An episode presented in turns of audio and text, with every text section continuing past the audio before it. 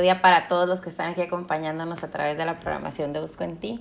Y pues damos gracias a Dios por un día más, eh, por un apapacho más, porque sabemos que Dios es bueno y Él siempre tiene amor para nosotros y eso es hermoso.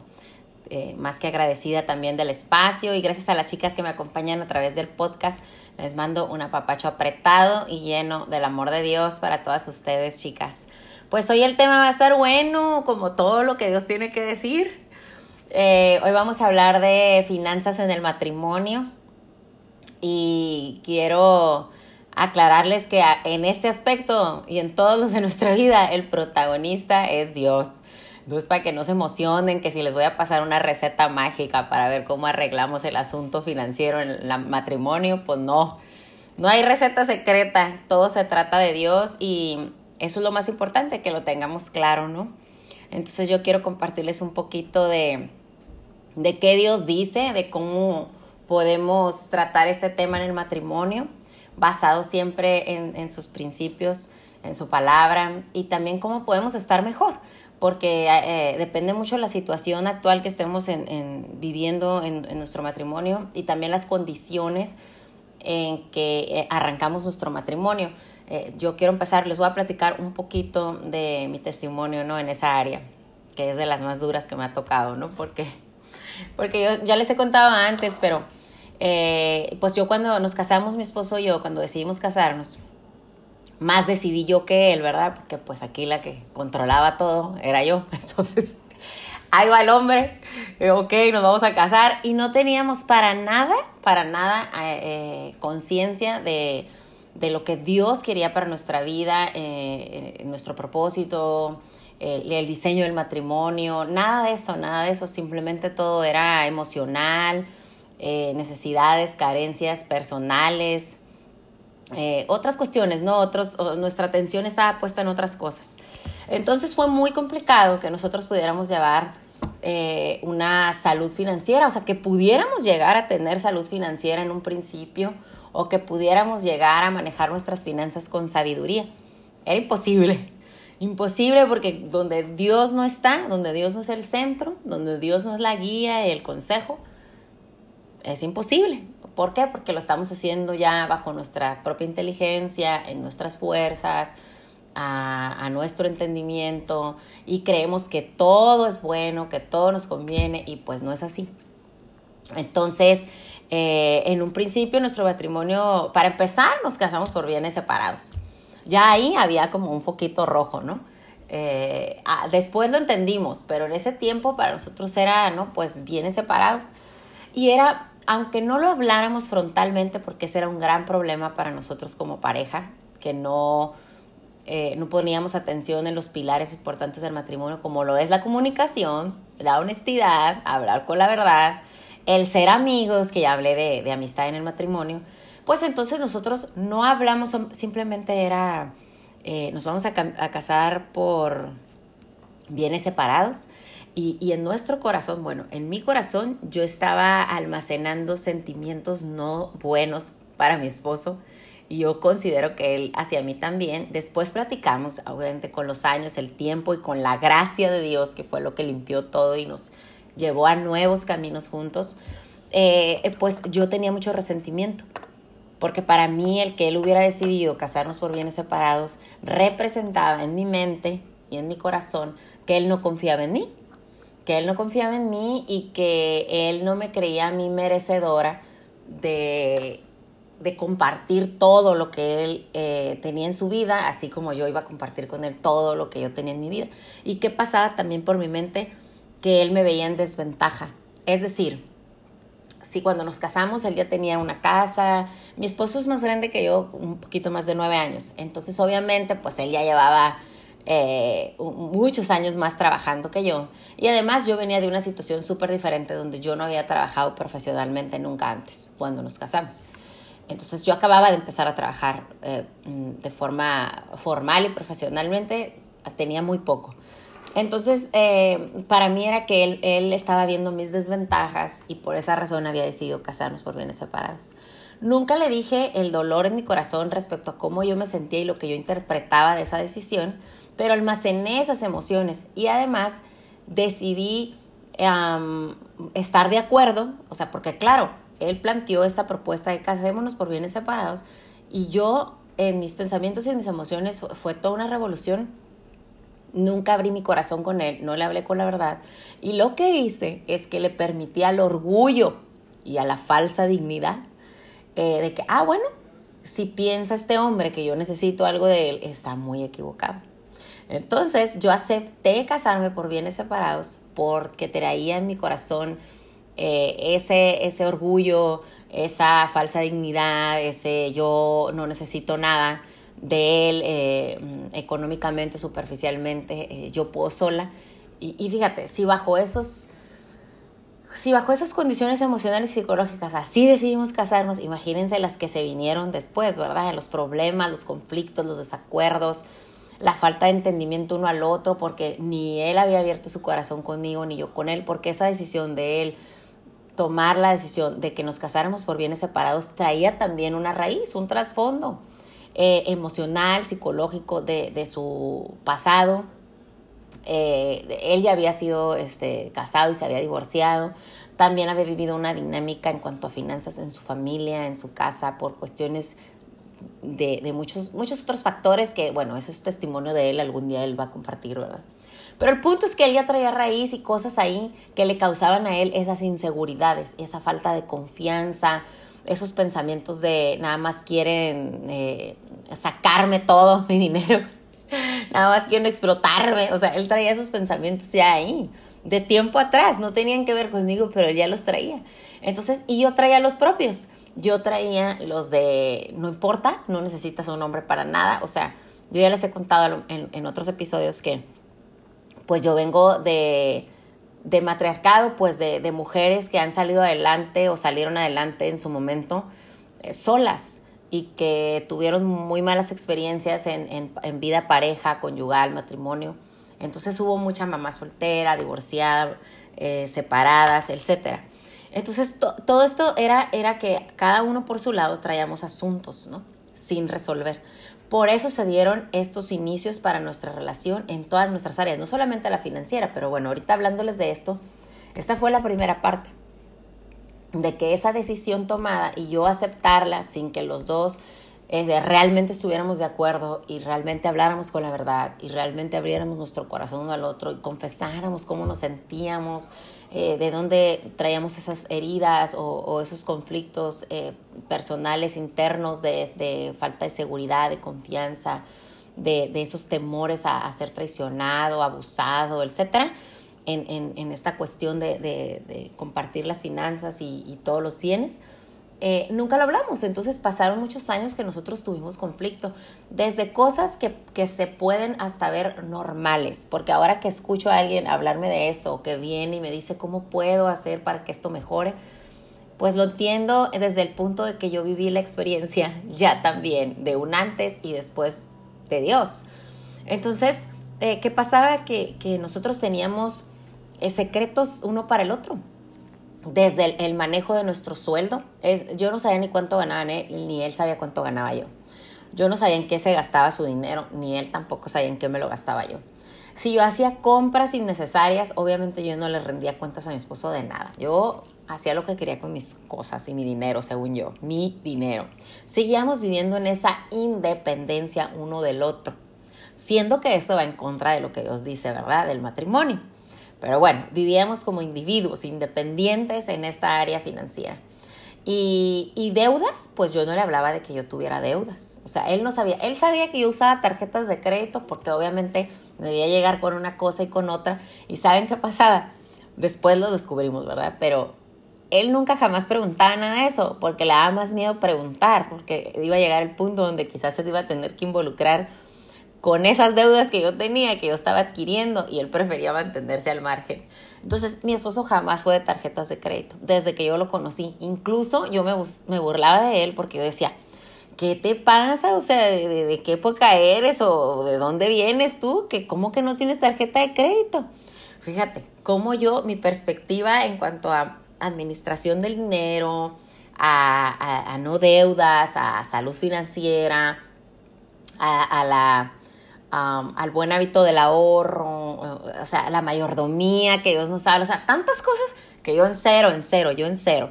Entonces yo hasta me burlaba de eso de mi esposo, pues que él no tenía tarjetas de crédito y yo decía, es que su nombre es miedoso, es inseguro, o sea, no sabe manejarse, según yo, yo sí sabía.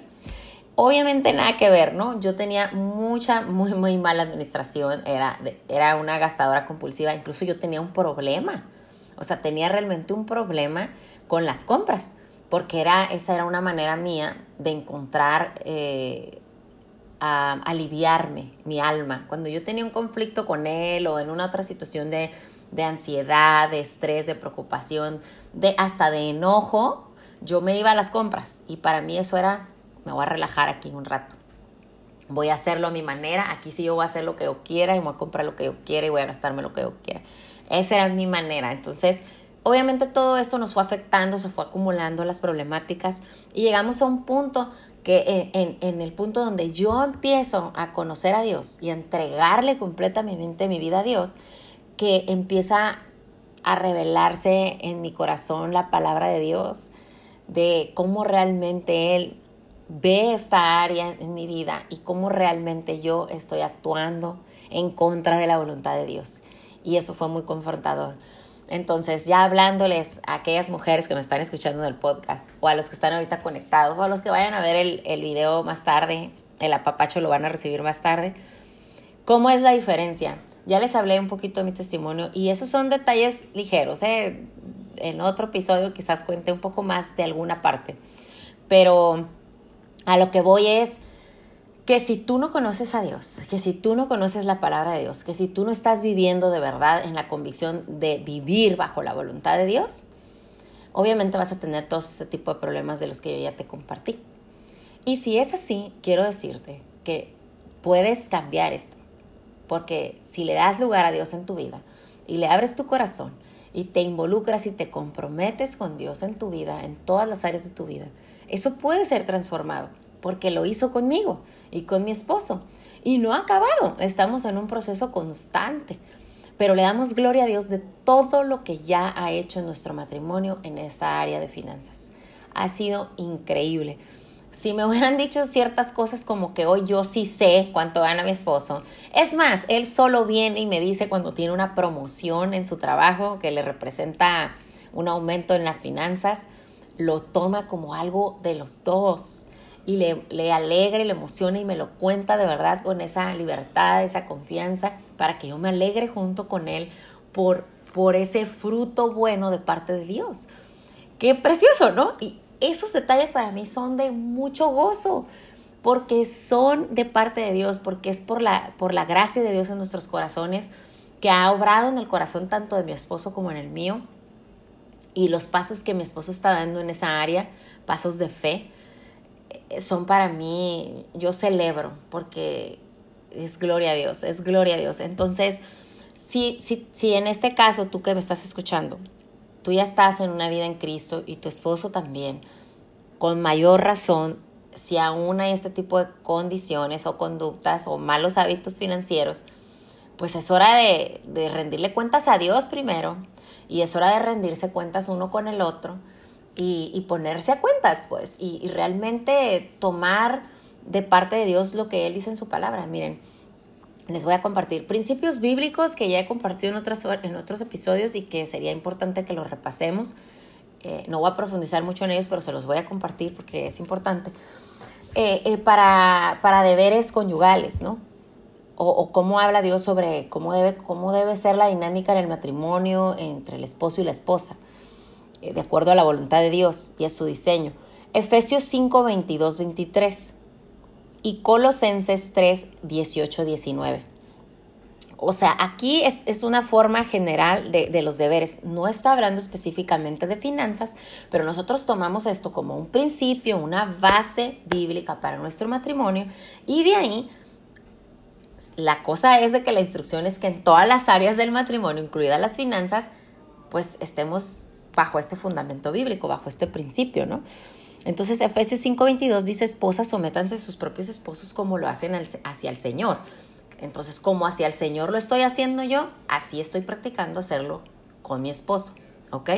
Dándole a él su lugar como cabeza porque Dios lo dijo, por obediencia a Dios, no porque mi esposo sea perfecto o, cualquier otra cosa que yo quiera asumir o, o justificar o acomodar en mi mente. No es en mi propia inteligencia, es con la sabiduría del cielo que yo puedo entender y comprender lo que la palabra de Dios dice y aplicarla a mi vida y a mi matrimonio.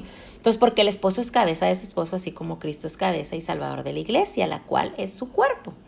Así como la iglesia se somete a Cristo, también las esposas se someten a sus esposos. Muchas veces va a pasar que el esposo es el proveedor, el que trabaja o el que gana más, etc. Y la esposa a veces solo se dedica al hogar, no trae a la casa un ingreso. Pero eso no significa que solo el esposo es el, el, el propietario de eso que Dios nos ha dado a ambos como matrimonio, porque es, es de dos, porque ahora dos no somos, somos uno. Entonces hay que ir prestando el oído a Dios y nuestro corazón disponiéndolo con mucha humildad y no abusar de lo que está escrito o interpretarlo a nuestra manera. Esposos amen a sus esposas así como Cristo amó Entonces el esposo ama a su esposa con todo y en todo. Con todo y en todo. Esto es el punto. Y se entrega por ella. Entonces, eh, eh, eh, y así continúa Efesios 22, 23, y así es como debemos verlo manifiesto en todas las áreas de nuestra vida.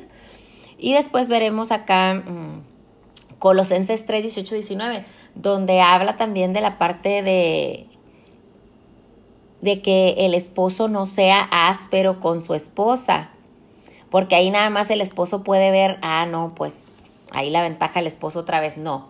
También dice, esposo, no seas áspero con tu esposa. Y el ser áspero es, ese ser tosco, ese ser duro o rudo. Entonces muchas veces vamos a hablar de finanzas, pero hay que hacerlo con dulzura, como Dios lo hace con nosotros, con dulzura, en amor.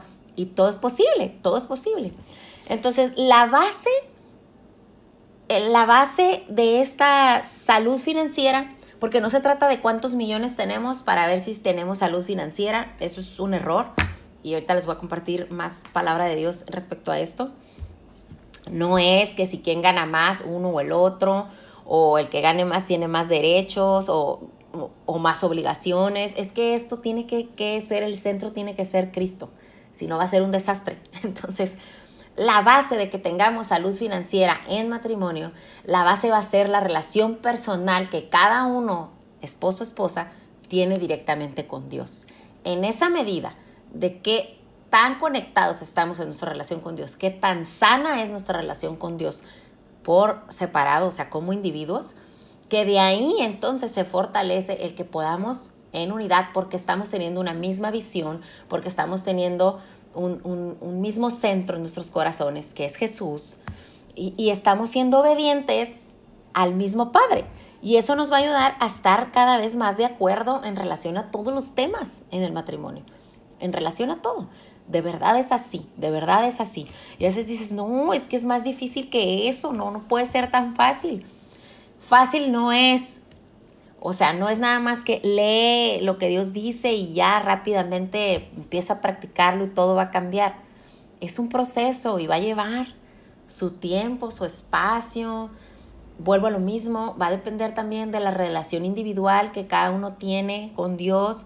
Puede ser que la esposa está más comprometida con esta relación, más entregada, de verdad entregada totalmente y ha sido entonces más purificada con la palabra de Dios, más santificada, más limpia y eso le permite pues tener más esa parte de ser más dócil, más sumisa, más, más paciente, eh, más generosa, eh, más templanza. Eso va a ser un reflejo del carácter de Dios en nosotros conforme a nuestra relación con Dios.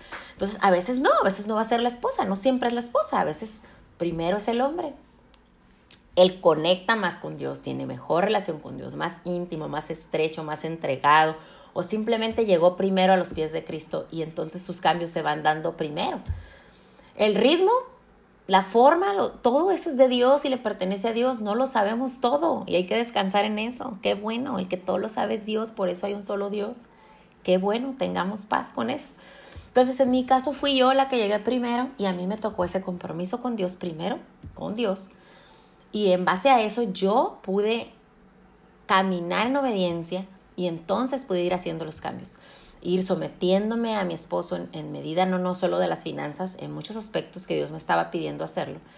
Y lo hice con esa diligencia y por obediencia, amor a Dios. Es que aquí todo se trata de Él. Entonces, les voy a dar tres puntos importantes que están escritos en la palabra y que necesitamos estar practicando en nuestro matrimonio y que eso nos va a llevar a una salud financiera.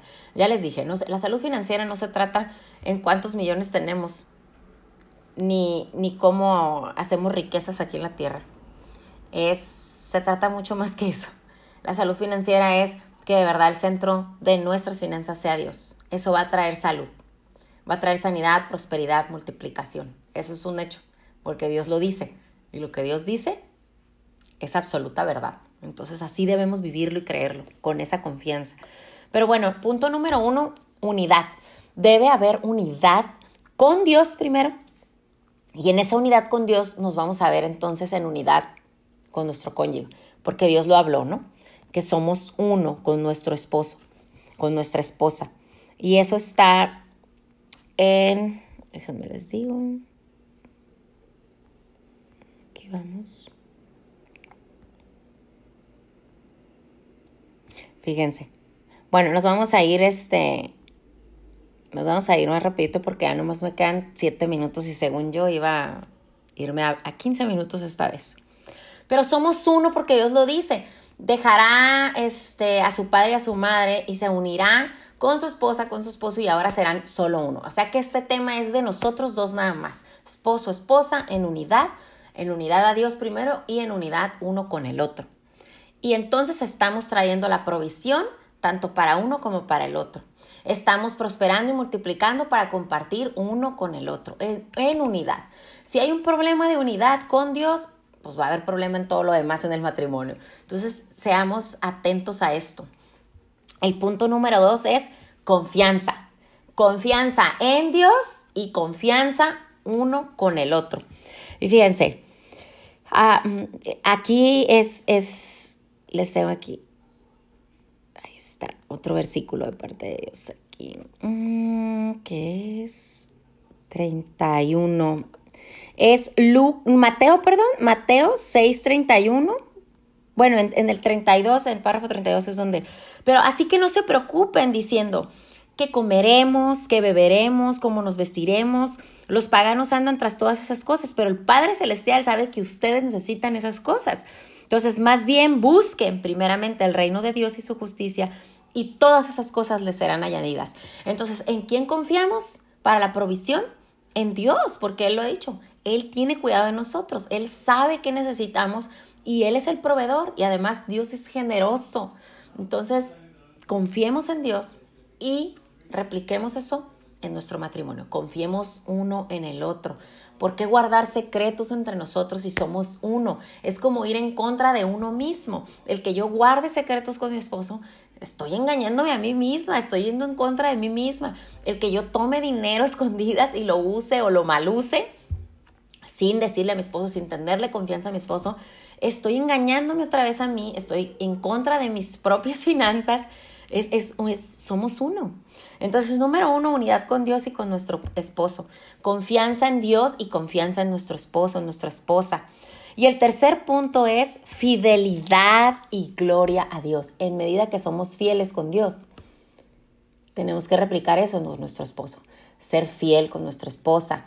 Eh, y gloria a Dios por todo lo que hagamos. Siempre gloria a Dios. No nos jactemos de estas riquezas en la tierra como que si nosotras las merecemos o las eh, nosotras las conseguimos por, por nuestras propias fuerzas, por nuestra propia inteligencia, porque no es así. Entonces aquí dice, eh, en su palabra dice Romanos 14, 8, si vivimos para el Señor, para el Señor vivimos. Y si morimos, para el Señor morimos. ¿Esto qué quiere decir? Que así que vivamos para Él o moramos para el Señor, de Él somos. Todo lo que hacemos, todo lo que somos es de Él porque Cristo para esto murió y resucitó y volvió a vivir, para ser Señor tanto de los muertos como de los que viven. Es decir, todo lo que hagamos le pertenece a Él y descansemos en eso y creámoslo así para poderlo vivir así. Entonces, esa mayordomía de la que Dios nos habla en su palabra es necesaria, ese dador alegre del que Dios nos habla es necesario en nuestro matrimonio. Por eso es importante conocer la palabra de Dios para que podamos practicar su palabra en nuestro matrimonio y en cualquier área de nuestro matrimonio. O sea, todo lo que está escrito es para vivirlo en todas las áreas. Todo lo que está escrito es para que nuestro carácter sea moldeado a la semejanza de Cristo, para que podamos practicarlo en todas nuestras áreas. Entonces, necesitamos mantenernos en unidad con nuestro esposo respecto a finanzas. Necesitamos confiar en nuestra esposa, en nuestro esposo en las finanzas y necesitamos ser fieles a Dios en nuestras finanzas y eso nos va a ayudar a ser fieles con nuestro esposo nuestra esposa, de, de no tener escondido nada, de no guardar nada, de no secretear nada. Ojo, el centro es Cristo. Y todas estas cosas se van a dar en medida de nuestra relación personal con Dios. Yo no te estoy diciendo que si tu esposo no conoce de Dios, si tu esposo el centro de su vida no es Dios, sino el ídolo de su vida es el dinero, pues sí, ahí se requieren otros factores, otras cosas para que podamos ver entonces la respuesta de parte de nuestro esposo. Pero hagámoslo en unidad con Dios nosotras. Si está en nosotras trabajando Dios por el momento, no en el corazón de nuestro esposo, así lo empecé a hacer yo. Yo empecé a diezmar yo sola, las ofrendas yo sola, de lo que yo percibía, de lo que yo ingresaba, yo lo hacía. ¿Por qué? Porque el proceso de mi esposo pues iba en otro ritmo y en otra etapa pero yo iba avanzando en mi unidad con Dios, en mi confianza con Dios, en mi fidelidad a Dios y en darle gloria a Dios por todo lo que yo hacía o no hacía aquí en la tierra, porque yo sabía que era la gracia de Dios en mi vida la que me daba fruto de mi trabajo, la que me prosperaba, la que me multiplicaba, es esto y siempre ha sido Él y siempre lo será. Entonces yo sigo rindiéndole cuentas a Dios, sigo siendo fiel con Dios, soy dador alegre, y, eso es lo que Dios quiere. Entonces, si Dios lo dejó escrito, es, para Dios es importante, para mí es importante. Y en esa medida que yo fui haciendo los cambios, Dios fue obrando en el corazón de mi esposo.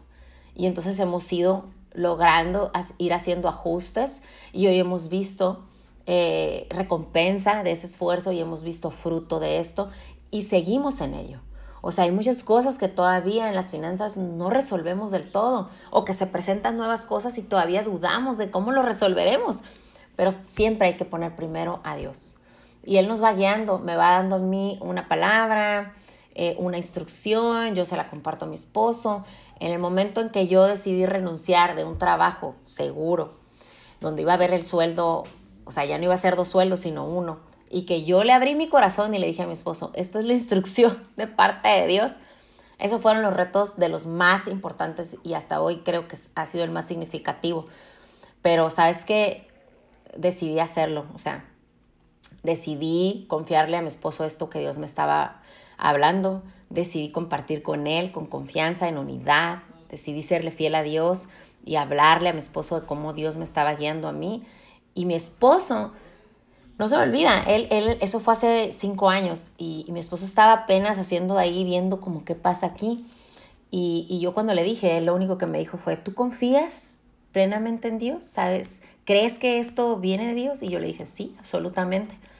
Y él lo reconoció, que él, que él no estaba a ese nivel, pero que él confiaba en mí, en lo que él había estado viendo los años atrás, antes de que yo le hablara de esto.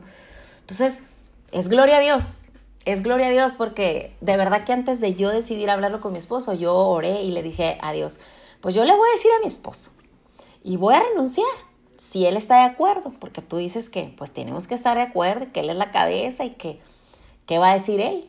Y yo como dudaba de mi esposo, yo decía, no creo que va a decir que sí. Entonces yo ya me andaba ahí como haciendo ilusiones de que no iba a renunciar, porque yo, a mí me encantaba mi trabajo. Y además que claro que tenía dudas, miedos, inseguridades de que ¿Y qué voy a hacer ahora si ya no voy a tener mi propio dinero? Pero Dios quería romper completamente con esas formas mías de pensar, esas formas de sentir, de actuar, de, administrar finanzas, etc. Y Dios lo hizo. Dios lo hizo. Así que no sé en qué etapa estás tú, en qué etapa está tu esposo, en qué, en qué situación te encuentras actualmente, pero créele a Dios. Mantente en unidad con Dios, confía en Dios, mantente en fidelidad y todo lo que suceda hoy, mañana y por siempre, dale gloria a Dios. Gloria a Dios porque ha sido Él siempre. Entonces, pues con eso, con eso les dejo les dejo esta, esta, este apapacho y, y de verdad los invito a que reflexionemos en su palabra y que usemos sus principios en todas las áreas de nuestra vida, en todas, porque ese es el deber hacer, ¿no? Es lo que Dios nos, nos llama a hacer y ser obedientes y, y, de verdad tener pasos de fe, ¿no? Y que la fe tiene que ser accionada, así debe ser, no nomás leída y contada y platicada, tiene que ser accionada, hay que activarla. Y a veces son retos muy duros, pero, pero Dios es fiel y él, él, él lo hace todo posible. Les mando un apapachote apretado, fuerte, que tengan un bendecido día. Nos vemos próximo miércoles, 10 de la mañana, horario pacífico, a las 12 por allá en Colombia, Miami. Y gracias al espacio de, de la programación de Busco en Ti, Radio Online, gracias, gracias. Véanlo más tarde a través de YouTube en el canal de Busco en Ti. O igual pueden seguir escuchándolo a través de la plataforma de, de podcast que sea de su preferencia, ya puede ser en Spotify o en cualquier otra. Muchas gracias, gracias por acompañarme. Hasta luego, bye, bendecido día.